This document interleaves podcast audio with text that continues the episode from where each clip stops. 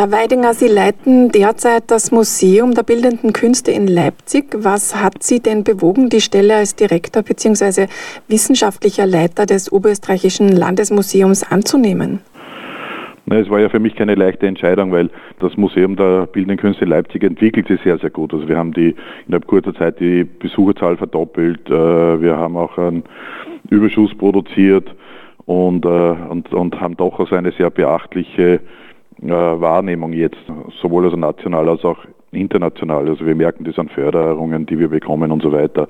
Also das Haus also entwickelt sich prächtig und das war auch von mir also in keiner Art und Weise geplant, aber dann kam äh, diese Möglichkeit, also man kam auf mich zu und hat gefragt, also ob ich mich da auch bewerben möchte und in erster Linie vielleicht auch so, ob ich beraten kann, auch jemanden zu finden. Und das habe ich dann also äh, doch relativ lang auch überlegt und dann äh, am Ende ist es gar nicht so einfach, also jemanden zu finden, der auch so ein, ein großes Unternehmen, also eine große Institution leitet, weil er sehr, sehr viel Verantwortung damit verbunden ist. Und dann am Ende kam aber dann die Frage, ob äh, ich eventuell Interesse hätte. Und das, was ich vorhin verneint hat, also mehrmals eigentlich, habe ich dann noch einmal, bin in mich gegangen und habe dann überlegt und dann habe ich dann doch als eine Möglichkeit gesehen, äh, das zu übernehmen. Wie werden Sie denn die Rolle anlegen? Ja, das, äh, was ich auch immer gemacht habe, auch in allen Museen, für die ich also gearbeitet habe oder auch arbeite, das ist äh, auf alle Fälle interdisziplinär, was mir immer wichtig war, also auch wenn, weil derartige Museen werden ja sehr, sehr häufig von äh, Kunstwissenschaftlern geleitet. Das heißt also die Kunst, die, die in der Regel auch nur die bildende Kunst spielt dann also eine große Rolle. Und ich bin immer, habe immer versucht, einen anderen Weg zu gehen. Also für mich sind auch diese, diese anderen äh, Bereiche, auch wissenschaftlichen Bereiche, immer sehr, sehr wichtig gewesen. Und da es also in, in Linz also einen sehr, sehr großen Fokus auch also im naturwissenschaftlichen Bereich gibt, war das etwas, was mich ganz besonders ermutigt hat, weil ich habe gerade also in den vergangenen ja, zwei, drei Jahren habe ich mich sehr intensiv auch mit also naturwissenschaftlichen Phänomenen in der bildenden Kunst oder auch selbst auch in der angewandten Kunst also auseinandergesetzt und mich sehr intensiv mit äh, ja, Thomas Saraceno unterhalten und auch also mit, mit vielen anderen, die also in diesem Bereich tätig sind. Und dann dann haben wir gedacht, das ist eigentlich also auch wirklich also ein wesentlicher äh, Pfad, den die Kunst auch in der Zukunft begegnen, äh, begehen wird. Und, und da das zu vereinen, das zu kombinieren, das ist etwas sehr, sehr Spannendes. Und auf der anderen Seite ist es so, dass wir natürlich auch die, äh, klar es ist eine Evaluierungsphase notwendig, die ist für mich auch wichtig, um das Institut kennenzulernen. Also wie habe ich in der Zwischenzeit auch intensiv also mit Sammlungsleiterinnen, Sammlungsleitern also unterhalten nahezu mit jedem bereits also Einzelgespräche geführt. Und jetzt gehen wir dann, würde ich meinen, auch in die Gruppenphase, wo wir versuchen einfach mal also eine Standortbestimmung zu machen. Also wo stehen wir heute mit dieser Sammlung? Was ist unser Verdienst? Wohin geht unsere Leistung? Wohin geht die Zukunft? Wohin führt unser Weg? Und versuchen also hier auch ein zukunftsfähiges Konzept auf die Beine zu stellen. Mhm. Und ich finde, das ist auch ganz gut. Das sind auch jetzt also keine Versäumnisse, die man in der Vergangenheit gemacht hat. Man braucht halt einfach auch immer gewisse Zeit, um einen Reifeprozess durchzuwandern, um dann dorthin zu kommen. Und ich denke, das ist jetzt ein, ein günstiger Zeitpunkt, und ich hoffe, dass ich auch meine Erfahrung, die ich habe, sicher einbringen kann in diesen Prozess. Und so denke ich, dass wir sonst, dass wir vor allem auf der Basis der Sammlungen ein ganz ein interessantes Konzept auf die Zukunft ausgerichtet auf die Beine stellen werden. Es wird eine Veränderung geben. Die Auslagerung vom Landesmuseum in eine Gesellschaft ist ja geplant. Was ist denn der Vorteil so einer GmbH?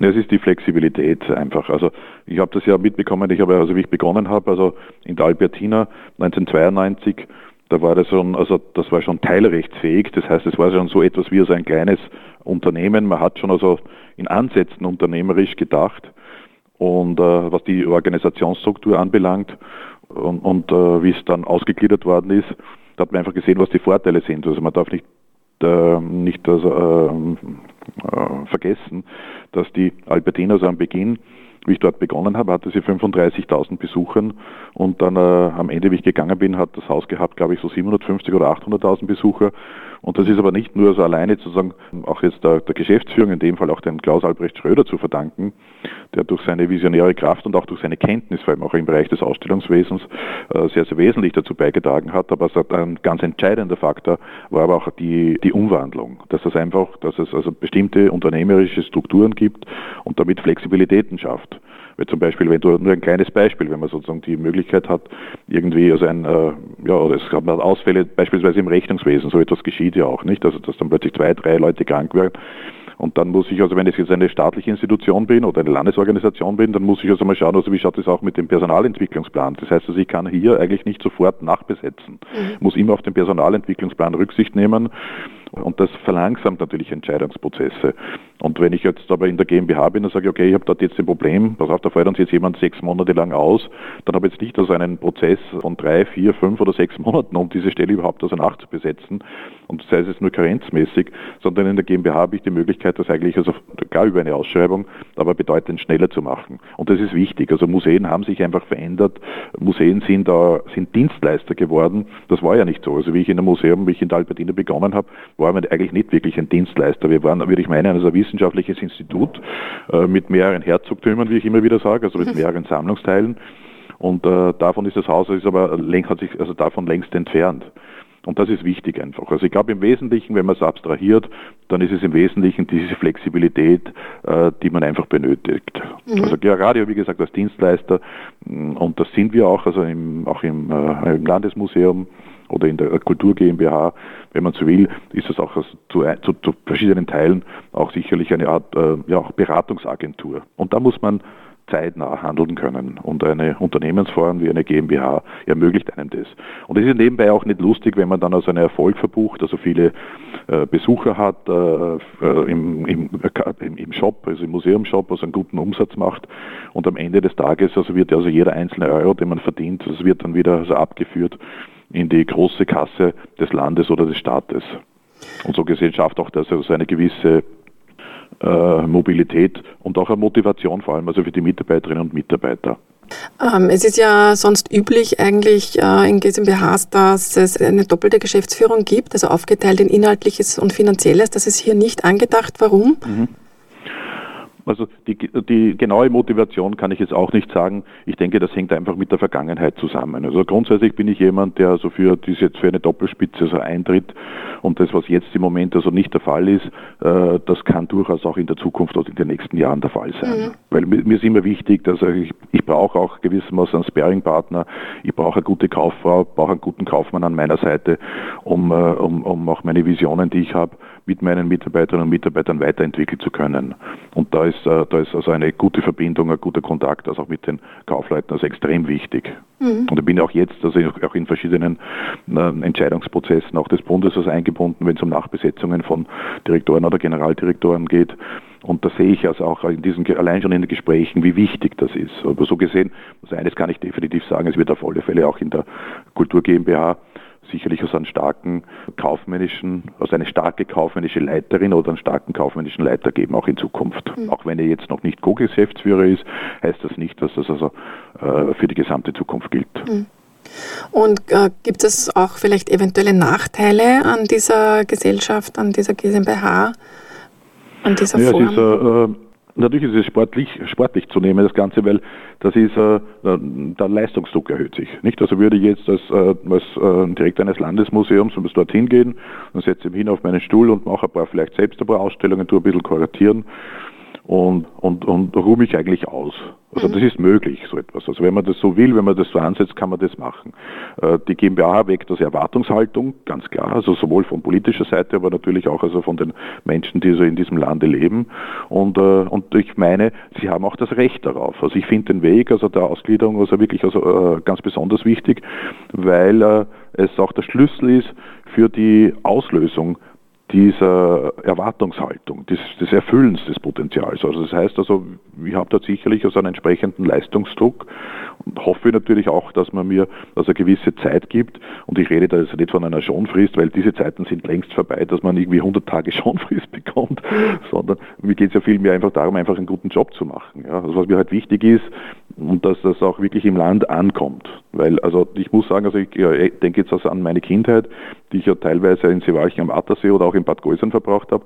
Da kann ich nur eines sagen, vom Landesmuseum habe ich nichts mitbekommen. Also in keiner Art und Weise. Das Landesmuseum hat für mich in meiner Jugend überhaupt nichts beigetragen, nichts getan. Und das steckt so ein bisschen in mir drin und darum sage ich auch, also möchte auch, aber das liegt vielleicht daran, dass ich einfach nicht in Linz aufgewachsen bin, wo ich wahrscheinlich ganz bestimmt etwas mitbekommen hätte, was dort geschieht. Ich kann mich nur erinnern an eine Ausstellung von Wilfried Heipel, das war mir so wild, das muss ich fairerweise sagen, das war das Einzige, was irgendwie so in meinem Kopf geblieben ist. Aber sonst also hat das Landesmuseum nichts für mich gemacht. Und ich war immer schon aber Kultur und Kunst interessiert, habe auch also einen, einen, einen Kulturverein am Attersee einmal geleitet. Und, äh, und irgendwie finde ich, ist das nicht ganz richtig, weil es ist ein Landesmuseum, es ist kein städtisches Museum, und dieses Landesmuseum äh, trägt auch den Namen des Landes, also im Titel. Und so gesehen ist es wichtig, dass dieses Landesmuseum für Oberösterreich da ist, für die Oberösterreicherinnen und Oberösterreicher. Und das heißt, dass wir gehen auch hinaus in die Regionen. Also ein Teil meines Konzepts oder meiner, das Konzept ist noch nicht fertig niedergeschrieben, klar, weil ich muss das noch mit, das auch mit meinen Mitarbeiterinnen und Mitarbeitern besprechen, aber es geht im Wesentlichen darum, dass wir auch hinausgehen wollen. Also mhm. Landesgalerie heißt ja auch, hat ja auch ebenfalls das, das Wort des Landes, also im Titel. Landesgalerie wird es weiterhin geben, genauso. Wird sogar noch gestärkt, finde ich. Und, und geht auch hinaus, also bleibt nicht nur in Linz, sondern geht auch hinaus aufs Land. Und ich glaube, da können wir einige sehr interessante äh, Konzepte oder dann auch Projekte erwarten. Um nämlich genau eines zu verhindern, dass es Menschen so wie mich in diesem Land gibt, die dann irgendwann einmal sagen, wenn sie älter geworden sind und im Kulturbereich tätig sind und sagen, naja, Moment, eigentlich hat, ist diese, diese Zeit an mir oder diese Institutionen an mir vorübergegangen. Also ich habe nichts davon gehabt. Und das möchte ich vermeiden. Ich möchte einfach schauen, dass die Menschen da draußen wirklich sagen, ja, das existiert. Und deswegen sage ich auch immer wieder, das ist auch hier in Leipzig so, dass wir einfach sagen so, ja, wir fühlen uns zuständig. Wir fühlen uns zuständig für Künstlerinnen und beispielsweise für Künstlerinnen und Künstler in diesem Großraum, Kulturraum Leipzig. Und das war wichtig, das nur auszusprechen. Und dann, weil dann weisen, wissen die Leute, wir nehmen sie ernst, wir sind für sie da. Und das ist nicht so, weil viele befürchten dann, dann kommen dann also unglaubliche Anfragen, wir brauchen mindestens 20 Mitarbeiter oder Mitarbeiterinnen, um das irgendwie dann also irgendwie erfüllen zu können, um die befrieden zu können. Überhaupt nicht. Das ist einfach wichtig, das ist auch eine Frage der Wertschätzung. Man mhm. sagt, man ist, man fühlt sich verantwortlich. Du kannst mit uns reden. Und darum ist es auch bei mir so, jeder, der auch mir persönlich schreibt, ganz gleich, als ob das jetzt über E-Mail ist, über Social Media, bekommt eine Antwort. Auch hier in Leipzig. Jeder, der hier an dieses Institut schreibt, kriegt eine Antwort und zwar deswegen, weil wir uns zuständig fühlen und weil wir die Menschen wertschätzen. Das erklärt jetzt auch, warum es so schwierig war, ein Interview zu bekommen von Ihnen. die haben viel um die Probleme und Telefonanlage. Aber in der Tat ist es so. Ich bin, ich bin ja also auch zum Beispiel gestern, also genauso, gestern, also man, habe ich einen, einen, einen Fotografen, der ist jetzt 80 geworden, hochinteressanter Fotograf, unglaubliches Schaffen, war nur in der Region tätig, also nur, das ist in Grimma, das ist eine wunderschöne Stadt, eine kleine, da in Sachsen, und äh, hat aber noch niemals eine institutionelle Ausstellung gehabt. Hat ein großartiges Werk, das also vor allem das in der, in der Zeit der DDR entstanden ist unglaublich spannend, hat Menschen fotografiert, hat Menschen am Land fotografiert. Und ich habe mich genau an das erinnert gefühlt, was ich jetzt eigentlich also irgendwie auch in Oberösterreich machen möchte. Das kann nicht sein, dass da ein Künstler gibt am Land, der jetzt 80 geworden ist, ein großartiges Werk hat, das also in, in anderen, sage ich, wenn das jetzt in Westdeutschland war, der wäre längst bekannt, hätte längst schon seine Kataloge, mhm. äh, dann, äh, dass der einfach vergessen worden ist. Das geht nicht. Weil wenn der morgen stirbt, ist es vorbei und keine Institution hat ihn wertgeschätzt. Mhm. Und darum geht es mir so sehr. Das klingt auch nach einer schönen Begegnung, muss man sagen. Kann ich mir richtig gut vorstellen. Der Mann wird sich sehr gefreut haben. Der hat sich sehr gefreut, ja, hat mhm. sich wirklich sehr, sehr gefreut. Und, äh, und, äh, und ich habe ihm auch Mut gemacht, auch Mut gemacht, auch weiterzumachen, weil selbst auch mit 80 heißt das noch nicht, dass das Leben zu Ende ist. Wenn es biologisch nicht zu Ende ist und er, er noch imstande ist, also klar zu denken und, äh, und auch noch ins Fotolabor zu gehen, dann ist es auch gut so. Und ich habe ihn einfach auch ermutigt, wieder noch ein paar Prints zu machen in der Dunkelkammer und ohne weiteres auch einmal ein bisschen im größeren Format, weil das, was ich bei ihm gesehen habe, diese ganzen Negative, das, sein Lebenswerk am Ende, ist unglaublich spannend und äh, aus meiner Sicht also ein großer, großer, das wäre ein großer Beitrag auch für die, äh, für die Gesellschaft hier, die hier lebt. Aber nicht nur hier, sondern auch weit darüber hinaus, weil dieses Schicksal der, zum Beispiel der DDR, das mich jetzt natürlich auch sehr prägt hier, weil ich mich doch drei Jahre sehr intensiv, also vor allem auch mit den äh, Menschen, die in diesem Lande sind, also auseinandergesetzt habe, merke ich halt einfach, also wie wichtig das ist und das ist nicht nur etwas, was also in der Region sein soll, sondern es soll auch also weiter außen bekannt gemacht werden. Und so ist auch das Thema des Zaunes, weil ich ja hier permanent also mit der deutschen Mauer konfrontiert bin, auch wenn sie physisch nicht mehr existiert, aber gedanklich ist sie dann doch in Teilen noch vorhanden. Ich sage auch, Ich kann mich erinnern an den, an den eisernen Vorhang. Meine Eltern hatten Bekannte, also in Brünn, und wir haben die immer wieder besucht und ich weiß, was das bedeutet, wenn du dann so ein kleiner Bub bist, im Auto sitzt und da kommen dann die Soldaten mit den Maschinengewehren vorbei und fuchteln vor dir herum, untersuchen das Auto mit Spiegeln unter dem Auto. Das sind Dinge, die man überhaupt nicht versteht, aber dass es am Ende etwas ist, also was Menschen prägt, weil mich hat es geprägt, weil sonst würde ich das jetzt nicht sagen. Und das ist auch so ein Thema, wo ich sage, also auch diese Regionen sind einfach wichtig. Und das hängt auch am Ende auch wieder mit Wertschätzung zusammen, den Menschen gegenüber, auch, aber auch deren Geschichte. Nicht? Auch wir haben eine Geschichte, äh, eine sehr, sehr lange Geschichte und wir haben sehr, sehr viel Zeit an einem Stacheldraht verbracht.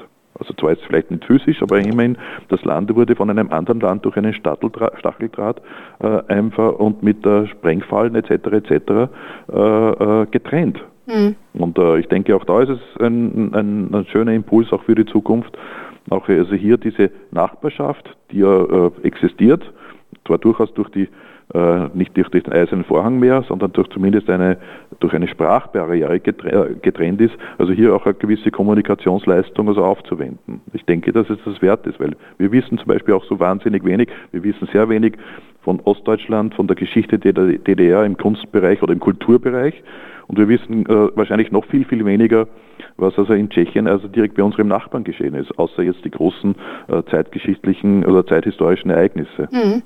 Ja, das lässt quasi Spannendes erwarten inhaltlich. Ähm, würde jetzt aber nochmal gern zurückkommen auch auf die Umstellung, die hier ansteht, nämlich Sie haben ja den Leistungsdruck angesprochen und Erwartungshaltungen, die es da gibt. Was wird denn quasi diese Sanierung, die da auch anstehen wird, dann womöglich denn für Auswirkungen haben, zum Beispiel auf Mitarbeiter, auf Mitarbeiterinnen? Also ich telefoniere nahezu täglich äh, und unterhalte mich also mit, äh, mit meinen Kolleginnen und Kollegen. Und, und das, was ich höre, ist, dass die Stimmung also eine sehr, sehr positiv ist. Klar ist so ein Umstellungsprozess, der, äh, der bringt natürlich auch immer etwas also an, an Ängsten mit sich, aber die kann man im Gespräch also einfach auflösen. Ja, weil also eine GmbH ist ja keine, in keiner Art und Weise eine Gefahr, weil für die Mitarbeiterinnen und Mitarbeiter ändert sich ja nichts. Also das heißt, also sie bleiben in ihrem Gehaltsschema, die haben weiterhin also alle sozialen Vorteile, äh, die es mit sich bringen, wenn man also ein Landesbediensteter ist. Und äh, so gesehen gibt es also keine Veränderung. Das war, glaube ich, einmal wichtig, dass es auch kommuniziert worden ist.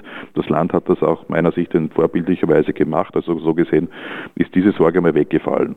Klar gibt es, also es äh, bringt vor allem der Evaluierungsprozess, den wir vorhaben, bringt möglicherweise als Folge äh, diverse Veränderungen, organisatorische Veränderungen mit sich. Ja. Und das beginnt schon also einfach beim Marketing, dass man sich einfach überlegt, so jetzt gibt es eine Marketingabteilung im Kulturquartier, jetzt gibt es eine Marketingabteilung also im Landesmuseum, äh, auch in dieser Institution, also aus diesem Standort, also wird irgendwie Marketing betrieben. Und, und jetzt geht es einfach darum, das einfach zu evaluieren und einmal zu überlegen, so wie können wir, und zwar gemeinsam, also mit allen Mitarbeiterinnen und Mitarbeitern, zu überlegen, so wie können wir das wirklich im Sinne des Landes, im Sinne, nicht im Sinne des Landes, sondern im Sinne der Oberösterreichern und Oberösterreicher machen. Das ist das Entscheidende eigentlich bei mir. Also ich bin immer, ich habe diese Dinge klar, weiß ich, wer der Eigentümer ist, das ist kein Thema. Das ist auch immer wichtig, sich das zu vergegenwärtigen. Aber meine Aufgabe, die habe ich immer gesehen, äh, ich war eigentlich immer für die Menschen da, die, die äh, unsere Institutionen, unsere Standorte besuchen und die Hilfe, auch Unterstützung von unseren Standorten benötigen. Und ich glaube, das ist eine Perspektive, mit der sich also alle Mitarbeiterinnen und Mitarbeiter anfreunden können. Wenn es gelingt, und das hoffe ich sehr, dass wir das sozusagen als, als Oberbegriff verwenden, als Abstract, dann haben wir auch die Möglichkeit, auch diesen Evaluierungsprozess eigentlich in einer sehr, sehr guten, in einer sehr, sehr angenehmen Weise zu bewältigen. Gro große Veränderungen, also wenn Sie jetzt da ansprechen, Sanierung, man denkt natürlich immer sofort an Bauliches. Das ist es auch. Also das eine ist ja, das Inhaltliche, würde ich sagen, ist keine Sanierung, sondern es ist einfach also ein Evaluierungsprozess, der also nach vielen, doch einigen Jahrzehnten notwendig ist, denke ich und machen ja auch andere Institutionen. Aber die so Sanierungsvorhaben haben wir natürlich vor, weil die, die, äh, die Standorte des äh, Landesmuseums wurden halt einfach in der Vergangenheit eher vernachlässigt. Das ist zumindest jetzt mein Außenblick. So Außenblick habe ich nicht mehr, weil ich doch ja schon einiges gesehen habe. Und so gesehen kann ich sagen, also es ist notwendig, es stehen, äh, stehen also Sanierungen an im Bereich des Francisco Carolinum, was ein wichtiges ist und äh, was ich auch nicht verstehe, ist, dass dort einfach die, dass da zwei Drittel des Gebäudes über durch die Verwaltung, nahezu zwei Drittel des Gebäudes durch die Verwaltung okkupiert sind. Das macht keinen Sinn, das ist ein Haus für die Öffentlichkeit, ja. Und daher überlegen wir jetzt ganz intensiv, also wohin übersiedeln wir die Verwaltung.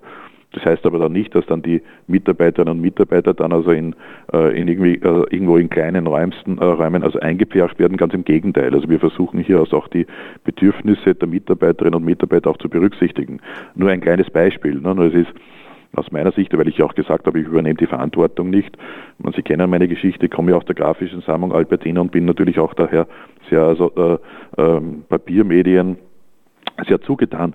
Und, äh, und, das, und, und die Sammlung ist also im, im Dachgeschoss, also das Francisco Carolinum, das ist also hochbrandgefährlich. Also wenn es da brennt irgendwo, also in 20 Minuten ist die ganze Sammlung verbrannt also, oder vernichtet. Und das, das also habe ich gesagt, diese Verantwortung übernehme ich nicht. Daher beginnen wir am 1. April beginnt die Übersiedlung der grafischen Sammlung, der Fotosammlung. Und das ist aber alles also gemeinsam mit den Mitarbeiterinnen und Mitarbeitern besprochen. Und gerade also in dem Bereich, was ich jetzt angesprochen habe, grafische Sammlung, Fotosammlung, gab es auch also die eine oder andere Sorge, vor allem auch räumlicher Natur. Nicht was die Sammlung betrifft, dafür haben wir also wirklich also geradezu ideale Räume gefunden, aber für die Mitarbeiter. Und da muss ich sagen, ist es uns gelungen, wirklich also hier jeden einzelnen Punkt, jede einzelne Sorge äh, den Menschen zu nehmen. Und das ist jetzt natürlich ein Idealfall. Und ich würde mich freuen, wenn man noch eine ganze Reihe von Idealfällen, also in der weiteren Zukunft, also in der näheren Zukunft, also äh, erleben könnten. Aber natürlich wird, kann es durchaus sein, dass das eine oder andere Mal dass einen Fall gibt, wo halt eine Mitarbeiterin oder Mitarbeiter nicht ganz so zufrieden ist. Aber dann wird man versuchen, auch dafür eine Lösung zu finden. Mhm. Ich bin mhm. davon überzeugt, das hat auch hier in Leipzig funktioniert, das hat also in Wien gut funktioniert. Warum soll das nicht in Oberösterreich funktionieren? Laut dem Stellenplan des Landes wird sich heuer und nächstes Jahr die Zahl der Personalposten ja nicht ändern. Wird es überhaupt genügend Personal geben in den Museen? Ja, das denke ich auf jeden Fall. Also so, ich habe mir das ja sehr intensiv angeschaut, also die Personalstruktur und äh, ich, ich finde die sehr, sehr gut. Es sind also, man darf ja nicht vergessen, in den nächsten zwei bis drei Jahren gehen relativ viele Mitarbeiterinnen und Mitarbeiter also in Pension. Und dadurch werden diese Posten, können Posten also nachbesetzt werden, was sehr günstig ist. Also ich sehe hier kein Problem. Klar, es wird, wir werden jetzt natürlich also mit Beginn der GmbH werden wir äh, wahrscheinlich also zwei, also wir denken im Moment daran, zwei neue Stellen zu schaffen. Aber an mehr denke ich nicht. Also wir haben die Möglichkeit, die wir jetzt natürlich auch haben als GmbH, viel, viel leichter als das Landes hatte, dass wir zum Beispiel auch jetzt auch mit Volontären auch, auch mit Praktikanten arbeiten. Mhm. Auch das, was ich also hier in Leipzig mache, nicht? weil die sitzen auch, also Volontäre sitzen, beginnen bei mir in Leipzig zum Beispiel, also immer bei mir im Büro, weil ich sage also auch ein Volontär, die kommen ja aus dem wissenschaftlichen Bereich, also ganz gleich aus welchen, die wollen ja auch einmal sehen, wie funktioniert das eigentlich auch in so, einem, in so einer Geschäftsführung. Und das ist ein sehr wichtiger Prozess eigentlich. Und äh, wie gesagt, also was die, was die Mitarbeiterinnen und Mitarbeiter, was die Zahl dieser, der, derjenigen anbelangt, äh, da machen wir keine Aussagen. Also das Haus ist eigentlich sehr, sehr gut. Die, oder die Institution, wenn man so will, die GmbH, ist diesbezüglich sehr gut aufgestellt. Und es wird quasi keine Abteilungsauflösungen geben oder auch äh, Standorte zusammengelegt etc. etc. integrieren vom, von der Landesgalerie ins Schlossmuseum. Da hat es ja mal äh, so Gerüchte gegeben oder Pläne gegeben. Ist, äh, da ist nichts Gröberes geplant sozusagen. Ja, äh, es sind in der Tat, wenn man, so, wenn man das so meint, sind grobe Dinge geplant. Ja, weil zum Beispiel klar werden die Depots werden aufgelöst. Also wir haben jetzt ein zentrales Depot und sind auch dabei und überlegen eventuell auch noch weitere Räume anzumieten mit dem Ziel, dass diese, dass diese unterschiedlichen Depots, und wir reden, glaube ich, von etwa fünf, die also wirklich also in einer äußerst äh, prekären Situation sind, äh, zusammenzulegen an einem Standort. Also um auch diese Synergien zu haben im Hinblick auf Sicherheit etc., aber auch natürlich also auch im Hinblick auf die, auf die Bearbeitung, weil äh, Sammlungsleiter oder Wissenschaftler, die in Sammlungen oder für Sammlungen tätig sind und sich auch zuständig fühlen, wollen ja an der Sammlung sein. Und das ist teilweise, das ist jetzt ja nur teilweise der Fall. Und das wollen wir natürlich versuchen zu ermöglichen. Und wenn man will, das sind schon Ereignisse. Also das ist schon etwas, also Bedeutendes, weil man ja auch den Arbeitsplatz verlegt, also man verlegt also eine gesamte Sammlung, wie zum Beispiel einfach jetzt die grafische Sammlung. Was heißt das jetzt am Beispiel der, des Francisco Carolinum? Heißt das, dass ja nicht nur, das heißt also die grafische Sammlung übersiedelt ist, also in einem idealen Sicherheitsraum äh, im Schlossmuseum und genauso auch die Fotosammlung, aber zur Fotosammlung werden auch andere Bereiche aus der Fotografie zusammengestellt, weil man das versucht hat in der Vergangenheit. Das ist halt einfach so passiert, dass es getrennt, also in unterschiedlichen Sammlungen ist. Also wir werden das jetzt wieder zusammenführen. Und, äh, und, und, und dazu ist es auch notwendig, klarerweise auch die Mitarbeiterinnen, in dem Fall sprechen wir nur von Mitarbeiterinnen, in das Schlossmuseum zu bringen. Aber dafür haben wir also eigentlich sehr, sehr gute Räume gefunden, also mit bedeutend mehr Fensterfläche, als sie jetzt zur Verfügung steht. Weil also das war ja also in der also im Francisco Carolinum, ich weiß nicht, ob Sie jemals also in der Sammlung waren, das war zwar sehr, sehr nett alles, aber, aber von einer, von einer äh, zeitgemäßen äh, Aufbewahrung, von einem doch sehr, sehr wert, wertvollen Kulturschatz kann man definitiv nicht sprechen nicht? und auch nicht von den Arbeitsbedingungen. Mhm. Und das versuchen wir zu verbessern. Aber so gesehen gibt es schon einige einschneidende Veränderungen. Und wenn Sie noch, weil Sie auch noch Standorte erwähnt haben, ja, also Fotomuseum Bad Ischl, nicht? Also auch das ist ein Ding, die, die, der Vertrag also mit den Habsburg läuft also im Jahr 2025 aus. Das heißt, man muss sich überlegen, also in welche Richtung geht's? Da gibt's da noch eine weitere Zusammenarbeit, also benötigt er das? Und ähnlich ist es auch mit dem Schifffahrtsmuseum in Grein, in dem ich war, dass ich also interessanterweise bin dort hingefahren, habe mir gedacht, gut, das ist jetzt irgendwie 1960 stehen geblieben, hm. also von der Ausstattung her und bin da hingefahren und habe mir gedacht, gut, das muss man irgendwie alles neu machen. Und ich bin weggefahren und habe mir gedacht, das ist so etwas von fantastisch, so etwas von entzückend, so etwas von interessant und museal, so wie diese Sammlung dort ist, von perfekte Architektur, klar, aus den 1960er Jahren, aber immer noch zeitgemäß. Mhm. Unglaublich spannend, hat mich also riesig gefreut.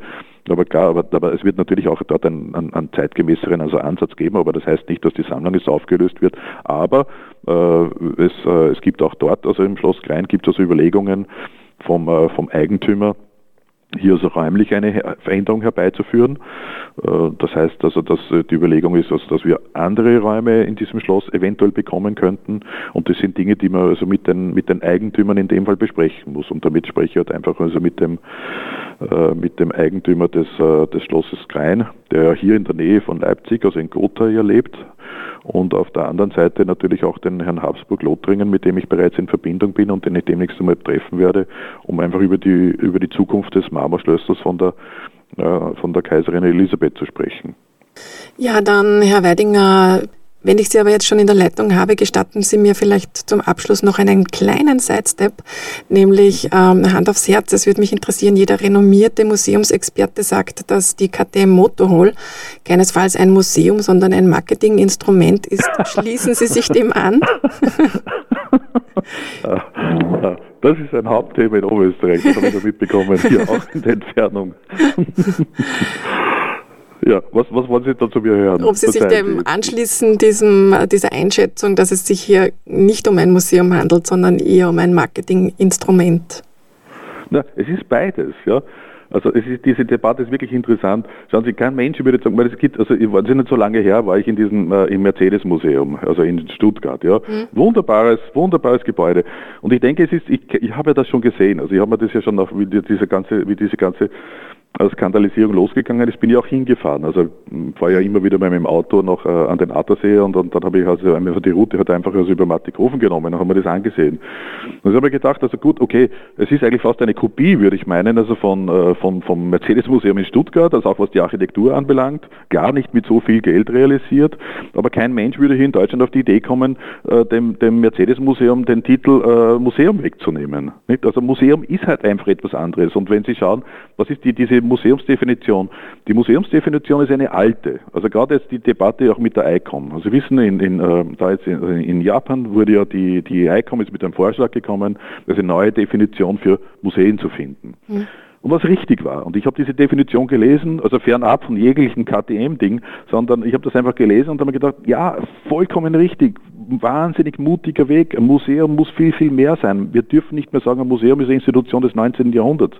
Diese sogenannten Museumsexperten, die Sie ansprechen, das, ist, das sind Experten, die, die, die äh, die, die Museen immer noch sehen, also wie es im 19. Jahrhundert zur Zeit der Gründung war. Das Museum hat sich weiterentwickelt.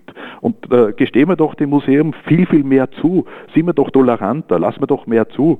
Und ob das jetzt, also, und, und warum halten wir am Begriff des Museums fest? Was war ein Museum überhaupt? Wo kommt das der Begriff her? Da kommt dieser Begriff aus der Renaissance, wo dann Leute gesagt haben, okay, ich zeige meine öffentliche, meine, meine private Sammlung, stelle ich der Öffentlichkeit an bestimmten Tagen zu bestimmten äh, Stunden zur Verfügung und haben das Wort Museum über die über, das, über die Tür geschrieben. Das ist es.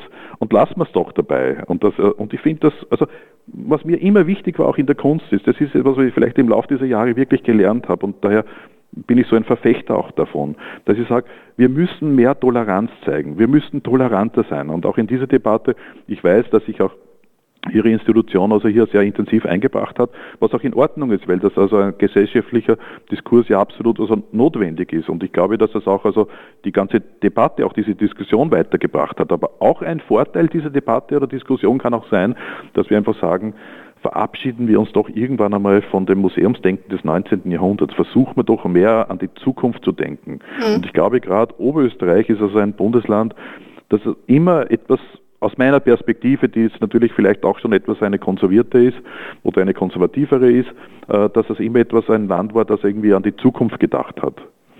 Und, äh, und ich denke, da sollte man nicht also an einer, an einer Terminologie festhalten. Also neben allen anderen politischen Dingen, die ich also nicht beurteilen kann oder Förderung und so weiter, weil da bin ich definitiv kein Spezialist, auch nicht eingelesen, das kann ich nicht beurteilen. Aber wenn es darum geht, äh, dass ich sage, ja, was kann ein Museum sei, sein, dann sage ich, so viel wie möglich. Weil diese Debatte, die Sie jetzt sagen, habe ich also am Rande mitbekommen. Ich war sehr eng befreundet mit dem Tom Grenz vom Guggenheim New York. Also wie das Guggenheim Museum damals eröffnet hat, also er konnte sich noch da, daran erinnern, also auch an die Medienberichte, haben gesagt, das ist ja reine Marketinggeschichte, da geht es ja nur um, um den, uh, um den, also ist ja kein Konzern, aber da geht es sozusagen also nur um die, um die Trademark. Ja? Und diese Kritik, die hat es ja relativ lange gegeben. Und das ist aber jetzt äh, vorbei. Und das Guggenheim Museum ist ein ganz normales Museum. Oder zum Beispiel Deutsche Bank, auch Deutsche Bank, also hat den Anspruch, dass es bestimmte äh, Häuser hat und auch mit, die auch mit, das, mit diesem Prätext des Museums also, äh, verbunden mhm. sind. Aber natürlich. Und kein ja. Mensch würde dem das absprechen, aber das ist eine reine, das ist eine reine, was macht die Deutsche Bank? Also die haben Kunstwerke gekauft und sie wollen sie auch äh, im Wert steigern. Daher ist, das ist, wenn man so will, ist eine reine Marketingmaschine, weil eine Bank, also eine deutsche Bank, das Kerngeschäft von einer Bank mhm. hat mit einer äh, hat mit einem, mit einem Ausstellungsbereich nichts zu tun. Und KDM, also jetzt meine Einstellung, Einschätzung, weil ich ja wie gesagt dort war, ich sage also, was würde ich denen raten? So würde ich es auch sagen. Ja? Äh, ich würde denen raten, übrigens, ich bin dort reingekommen mit meiner ICOM-Card.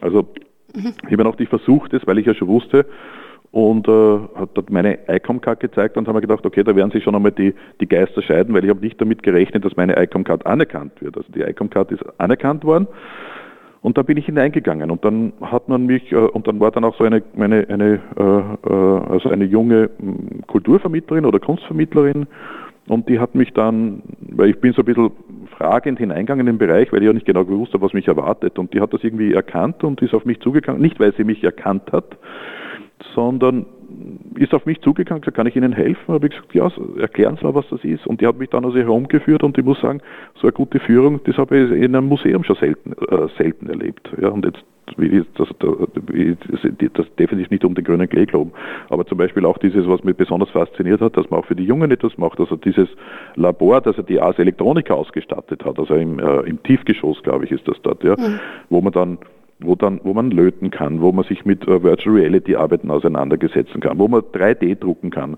Das sind Dinge, die ich vermisse eigentlich also in den Museen schon längst. Also das ist etwas.